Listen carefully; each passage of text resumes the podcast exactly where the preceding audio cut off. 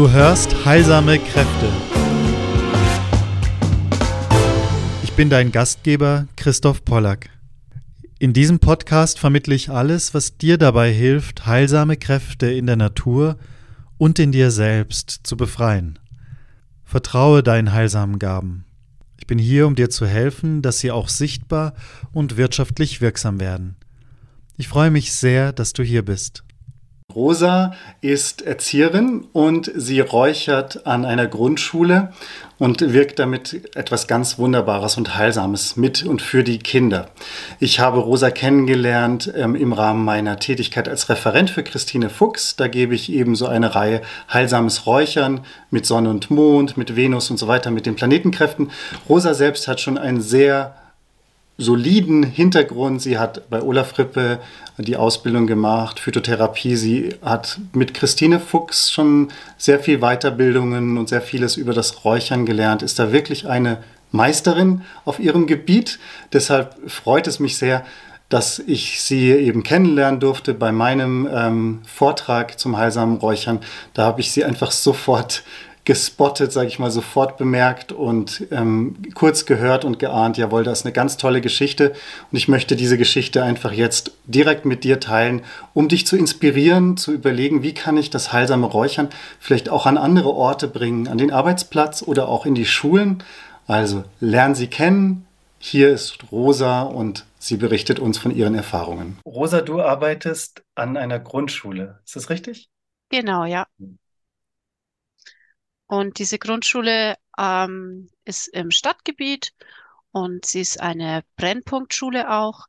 Wir haben über 16 Nationen bei uns in der Schule und da ist immer sehr viel los. Was bedeutet Inklusion? Also Inklusion es ist eigentlich der neue Ausdruck für die Integration. Unsere Politik hat ja die Integration als gescheitert angesehen, leider Gottes. Und dann wurde vor über zehn Jahren das Inklusionsgesetz geschaffen. Das heißt, Kinder ähm, mit Autismus-Spektrumstörung oder auch mit körperlichen Behinderungen, mit Lernbehinderungen können an einer ganz normalen Regelschule unterrichtet werden, bekommen aber in dieser Zeit ein Förderplan, einen extrigen. Und so bist du als Erzieherin im Team mit der Klassenlehrerin praktisch, dann jeden Tag mit den Kindern. Genau, ich bin jeden Tag in der Schule, den ganzen Vormittag und momentan sogar zwei Nachmittage auch. Ah ja. Und genau, wir sind drei Erwachsene in der Klasse und dort betreuen wir im Moment 25 Schüler. Ah ja. Und du hast das Räuchern in die Klasse gebracht. Ja, das ist eigentlich eine ganz lustige Geschichte. Ähm, ich denke, jeder, der selber in der Schule war oder auch vielleicht in der Schule arbeitet, kennt es. Die Schulen haben einen ganz bestimmten Geruch. Und je nachdem, wie alt das Schulgebäude ist, und unser Schulgebäude ist über 100 Jahre alt, äh, kann der schon ganz schön muffig sein teilweise. Und du gehst halt morgens schon rein und denkst dir, uh, und manchmal reicht es nicht, nur die Fenster aufzumachen. Und ich bin sehr sensibel, was Gerüche anbelangt. Und ich habe mir gedacht, es muss etwas Motivierendes und Frisches einfach geben, was aber nicht künstlich ist. Mhm. Weil künstliche Düfte kennen unsere Schüler im Stadtgebiet genug. Und ich wollte einfach, dass eine gute Raumatmosphäre mit den Düften mitgeschaffen wird. Wie war die Reaktion der Kinder auf das erste Mal oder auf das Räuchern? Was erinnerst, wie erinnerst du dich? Also ich habe das ja, ähm, ich habe zu meiner Lehrerkollegin gesagt, wir machen das jetzt einfach mal. Ich stelle ein kleines Stöfchen auf und wir machen ein Kerzlein rein und dann werden wir dort einfach was auflegen. Und die Kinder haben es relativ schnell gemerkt, wie dann der Unterricht losgegangen ist, weil vorbereitet habe ich ohne sie. Und sie waren sehr positiv überrascht. Mhm.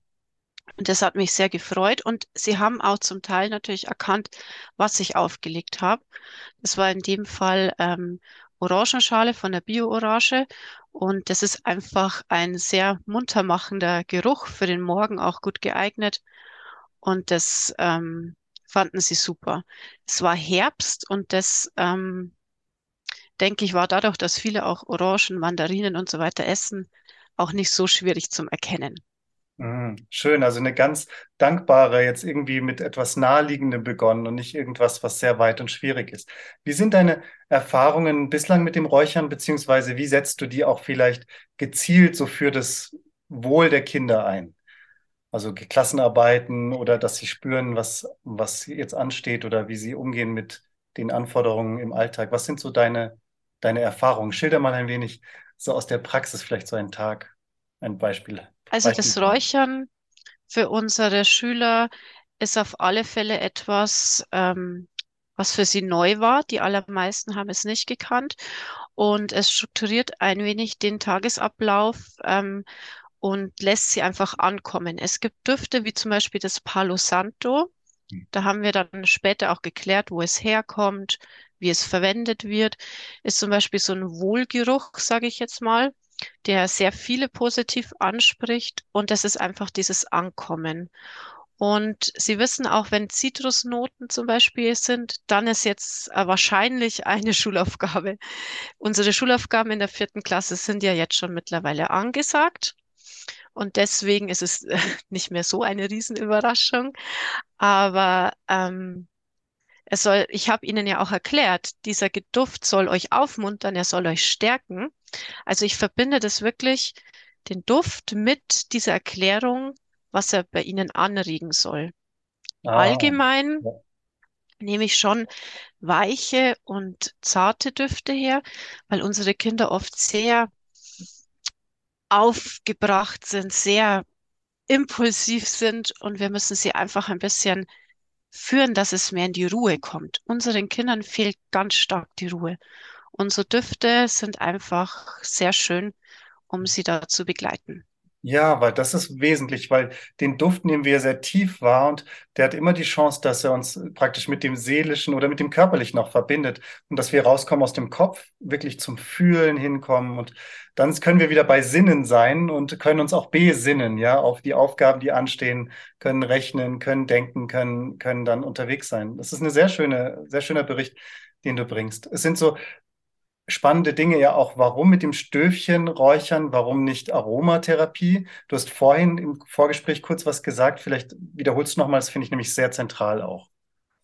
Also die ätherischen Öle in der Aromatherapie sind natürlich auch sehr gut geeignet, aber sie sind sehr, sehr wertvoll und kostbar. Man braucht Unmengen von Pflanzenmaterial, um ein wenig ätherisches Öl hervorzubringen. Und ich persönlich, das ist meine persönliche Meinung, finde es nicht so sinnvoll, nur in Anführungsstrichen einen Raum zu beduften. Ich finde, äh, getrocknetes Material von Pflanzen, das ist eine große Masse, ja. Wenn man ein paar Pflanzen vorbereitet zum Trocknen, kann man große Einmachgläser voll machen und damit kann man schön also eine Dreiviertelstunde, also eine ganze Schulstunde super beduften. Da Und da kommst du durch den man, Winter. ja, auf alle Fälle. Das ist, ähm, ich finde, die Aromatherapie, das sagt auch schon der Name, sollte wirklich gezielt therapeutisch eingesetzt werden, nicht nur, damit man einen Wohlgeruch hat. Jawohl. Und ähm, für die Kinder im Stadtgebiet jetzt auch speziell sind natürlich so Pflanzen, äh, ich zeige Ihnen die gerne im frischen Zustand und wie die dann später aussehen. Und Sie dürfen auch riechen in den Gläsern, bevor ich überhaupt was anzünde. Wir sprechen dann über die Pflanzen. Es ist schon auch ein bisschen Umwelterziehung, weil unsere Kinder kennen nicht mehr so viele Sachen, leider Gottes. Und diese Ölfläschchen, die sind super praktisch, aber niemand kann sich darunter irgendwas vorstellen. Genau. Also, Es ist wirklich dieser Aspekt, also mir ist so wesentlich, was du sagst. Einmal dieser Aspekt, du, du kennst das Destillieren, ich kenne das Destillieren, dann merkt man, wie viel es braucht, um ein paar Tropfen von dem Seelischen der Pflanze als ätherisches Öl zu gewinnen oder Hydrolat.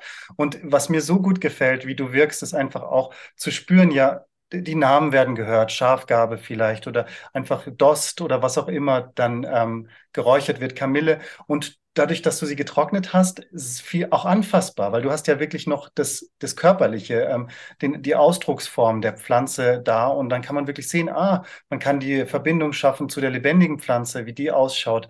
Und ähm, das Räuchern ist ja auch noch viel mh, hm, archaischer, sage ich mal, weil doch auch der, der Qualm, also das Merkurielle, ich denke immer in den philosophischen Prinzipien, das heißt, das eine ist Saal, der Körper, das Körperliche, was ich anschauen kann, Merkur drückt sich aus, aber auch als Qualm und natürlich geht auch dann ähm, der Duft das Ätherische, das Unvermittelbare, das Charakteristische geht ja auch in die Luft, aber viel ganzheitlicher, würde ich auch einfach sagen. Das Räuchern ist viel ganzer und die Aromatherapie ist halt wie nur ein Aspekt, nämlich nur das Sulfurische. Mhm. Und deswegen, wie du sagst, powerful, ja, unglaublich, man muss wirklich aufpassen, wie man da wirkt. Das ist einfach ähm, eigentlich haut richtig rein, sage ich mal. und von daher ist das eine schöne, schöne Art und Weise. Das ist eben genau das Wichtige. Als ich gemerkt habe, die Kinder ähm, kennen ja ganz viele Pflanzen nicht mehr und haben auch überhaupt keinen ähm, Bezug mehr zum Jahresrhythmus. Mhm. Ähm, ich habe ja vorhin im Eingangsgespräch schon gesagt, wir haben sehr, sehr viele ähm, verschiedene Kinder aus vielen verschiedenen Ländern und ähm, sie tun sich auch oft schwer, Assoziationen zu schaffen äh, was sie ja auch eigentlich brauchen für die Schulzeit. Sie sollten zum Beispiel einen Aufsatz schreiben oder ein Gedicht auswendig lernen. Ähm, aber sie können sich ja gar nichts mehr unter den Farben der Jahreszeit vorstellen, unter den Blumen, unter dem, was in der Natur passiert.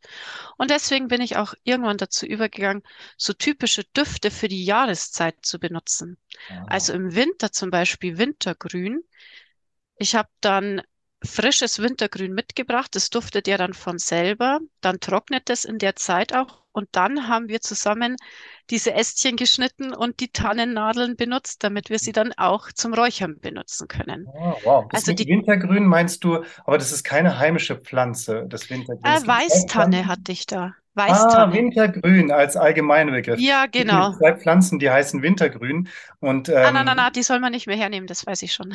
Okay, alles klar, ich verstehe schon. Also einfach Tannen, das ist wichtig, dass wir es nochmal ansprechen, konkret. Also genau, also, ja. Tannen ist ja hervorragend, ja, oder ähm, Genau, weil, genau, also so diese typischen äh, Dekorationselemente, sage ich mal, in der Winter- und Weihnachtszeit, die natürlich Kinder, die aus ähm, Wüstenregionen oder so oder auch nicht der christlichen Religion angehören, so nicht kennen. Aber die natürlich bei uns in unserer Kultur auftauchen. Und ich finde schon, es äh, schadet gar nichts, diese Baumarten und diese ganzen Dinge zu kennen. Ja. Und natürlich dann auch noch sinnlich was damit zu machen. Also dekorieren, hinrichten, erklären sind immer grüne Bäume und so weiter. Und dann noch ähm, sie später als Räucherwerk herzunehmen, das fanden die ganz interessant und spannend. Ja, das ist wunderbar. Also einfach auch dieses Flammende. Ich meine, wie viel ähm, auch Feuer und Licht darin steckt, ne, in der Tanne. Wenn man es dann mal irgendwie eine getrocknete Tanne mal verbrennt, auch dann merkt man, wie das Licht mhm aufgeht. Und das ist einfach ein wichtiges Symbol auch für den Winter, wenn man die Dunkelheit hat, dass da alles so Licht wird. Jetzt denke ich auch an die Zitrusnoten bei der Douglasia, ist ja auch spannend. Nochmal diese sehr frische Note eignet sich, denke ich, auch sehr, sehr gut. Und ansonsten vielleicht kannst du auch Brücken schlagen über die Gewürze im Winter. Also je nachdem, kann ja auch sein, dass Kinder vielleicht sehr vertraut sind, von dem wie zu Hause gekocht wird mit verschiedenen Gewürzen. Das heißt, auch wirkst du dann hinein praktisch in diesen wichtigen Bereich der Speisezubereitung, dass man lernt auch selbst zu kochen irgendwann oder dass man ähm, Essen schmackhafter macht durch die Gewürze und so. Ja. ja, also der Gewürzschrank ist äh, ein unglaubliches Füllhorn für Räucherstoffe. Das ist ja wirklich der Wahnsinn. Also angefangen natürlich beim Zimt, das ist der Wahnsinn. Im Winter der warme, süße Zimt, der macht auf alle Fälle immer eine gute Figur. Eine gute Und, Laune auch, gell? Ja, ja, auf alle Fälle. Und auch Gewürznelken, da muss man halt sparsam sein, dass es nicht gleich überduftet. Wobei ich auch sagen muss, ich nehme auch die frischen Sachen, zum Beispiel diese Orangen, die gespickt werden mit den Zimt und mit den Nelken. Das riecht ja auch sehr, sehr gut. Und das ist auch nicht kitschig, sondern sehr hübsch, finde ich meiner Meinung nach natürlich. Und damit kann man sehr schön dekorieren. Also ich danke für dieses ganze Füllhorn an Ideen. Jetzt gehen wir mal noch ein bisschen zu praktischen Fragen. Ich frage mich, okay, hast du eine Erlaubnis von den Eltern, Schulleitung, Kollegen, wie reagieren die darauf? Wie war das bei euch? Also natürlich habe ich mir im Vorfeld Gedanken gemacht. Ich würde jetzt nicht empfehlen, mit Kindern oder in Räumlichkeiten mit Kohle zu räuchern. Der, die Rauchentwicklung ist zu groß und für Kinder ist es im Speziellen oft ein bisschen zu heftig. Die selbstentzündende Kohle ist ja auch mit Salpeter getränkt. Diesen Geruch mögen die Kinder natürlich auch nicht so gerne. Und deswegen war es von Anfang an klar, dass wir natürlich ein Stöfchen benutzen. Und es ist einfach auch mit einem Teelicht ähm, etwas besser zu handhaben, einfach in einer Klasse. Wobei ich natürlich schon sagen muss, das Teelicht steht oberhalb der Kinder. Sie kommen da nicht ran und es ist auf einer feuerfesten Unterlage, dass einfach die Sicherheit gewährleistet ist. Ja, ja und äh, mit meiner Klassenleitungskollegin habe ich das natürlich schon abgesprochen. Die war gleich Feuer und Flamme dafür. Sie ist selber auch noch zusätzlich Yoga-Lehrerin und sie fand es natürlich ganz toll, dass wir durch die Kerze, durch das Feuer ein lebendiges Element reinbringen und natürlich durch den Duft auch den Raum vorbereiten, ölfaktorisch vorbereiten für die Kinder, sie einladen, einfach auch mit einem Wohlgeruch da reinzugehen und nicht, oh, Schule. Ja, genau. Das kenne ich leider von vielen Schülern und auch ich selber denke mir das auch sehr häufig in Schulgebäuden leider. Dann, dann, strömen die Kinder jetzt bei euch ins Klassenzimmer und auch die Kinder, die eigentlich bei euch gar nicht in der Klasse sind, kann ich mir vorstellen, die wollen dann auch da sein. Ja, es ist total witzig. Also natürlich äh, beduften wir auch den Flur, weil wir haben ganz oft die Klassenzimmertür offen und dann kommen die Kolleginnen vorbei oder auch andere Schüler und riechen dann schon rein, was bei uns gerade wieder los ist. Und das Lust, das Interessante ist einfach, dass weder die Schulleitung noch irgendjemand was dagegen gesagt hat. Und wir haben dann auch darauf gewartet, ob ähm, es Reaktionen von den Eltern gibt. Man hat ja heutzutage Elternchat-Gruppen und ist ganz stark vernetzt natürlich. Und ich denke, dass schon einige Kinder das zu Hause erzählt haben. Aber es kam keine Reaktion. Also, end, also wir haben es jetzt positiv gewertet. Wir sind so kleine Optimisten, sage ich mal. Wir haben uns gedacht, okay, die Eltern vertrauen uns, die wissen, wir vergiften ihre Kinder nicht. Ja. Und wenn man dir nur einen Moment zuhört, dann spürt man die gute Intention, die wirklich die aus dieser Liebe zu den Kindern, aus diesem die Lust, die Kinder zu fördern kommt, die Lust, denen einen, eine gute, einen guten Ort zu schaffen. Und es ist ja auch absurd, wenn ich denke, als Lehrer, Lehrerin bereitest du den Raum vor, also dass es räumlich stimmt. Das heißt, wie es ausschaut, vielleicht auch vom Klang her, dass der Raum nicht zu sehr halt, dass man nicht schreien muss. Das heißt, man achtet auf Dinge, aber natürlich ist es ja auch ein ganz wichtiges Element, dieses dieses Riechen und eben diese Beziehung auch zur Natur zu fördern. Deswegen hoffe ich, dass da diese äh, Anregung jetzt von vielen ähm, aufgegriffen werden kann, einfach zu bedenken, was zu bedenken ist, vielleicht schon einfach zu sprechen, auch mit den Menschen, ohne jetzt gleichzeitig kann es auch manchmal gut sein, einfach anzufangen, zu wissen, was man tut, es in aller Ruhe und in aller Souveränität zu tun und einfach wach zu sein. Ähm, nichts, ich finde wichtig, immer rücksichtsvoll und respektvoll zu sein. Also auch zu spüren, wenn jetzt ein Kind äh, etwas nicht möchte, dass man das auf jeden Fall immer offen ist dafür und immer darauf reagiert, dass man nichts aufdrückt, sondern dass man einfach sehr ähm, schaut, im Sinne für das Ganze wirkt. Aber ihr seid ja doch dann eine Klasse und ihr seid eine Gemeinschaft und ähm, es ist so wie ein kleines Herz mit diesem Teelicht. Das macht schon einen Unterschied, wenn ein Raum kein Feuer hat, sage ich mal, und es hat eins, aber ich denke, diese Kräfte, die könnten noch mehr noch mehr Mut. Also ich möchte wirklich ermutigen zu diesem Tun. Deswegen danke ich dir ganz, ganz herzlich, Rosa, ähm, dass du deine Geschichte, dein Best Practice Beispiel gezeigt hast und möchte dich einfach einladen, noch etwas zu teilen, so vor dem, bevor wir dann das Gespräch auch abrunden. Ich würde sagen, man sollte es einfach mal ausprobieren. Man sollte in der Hinsicht mutiger sein und auch wieder mehr Naturmaterialien, mehr lebende Elemente in den Klassenräumen unterzubringen.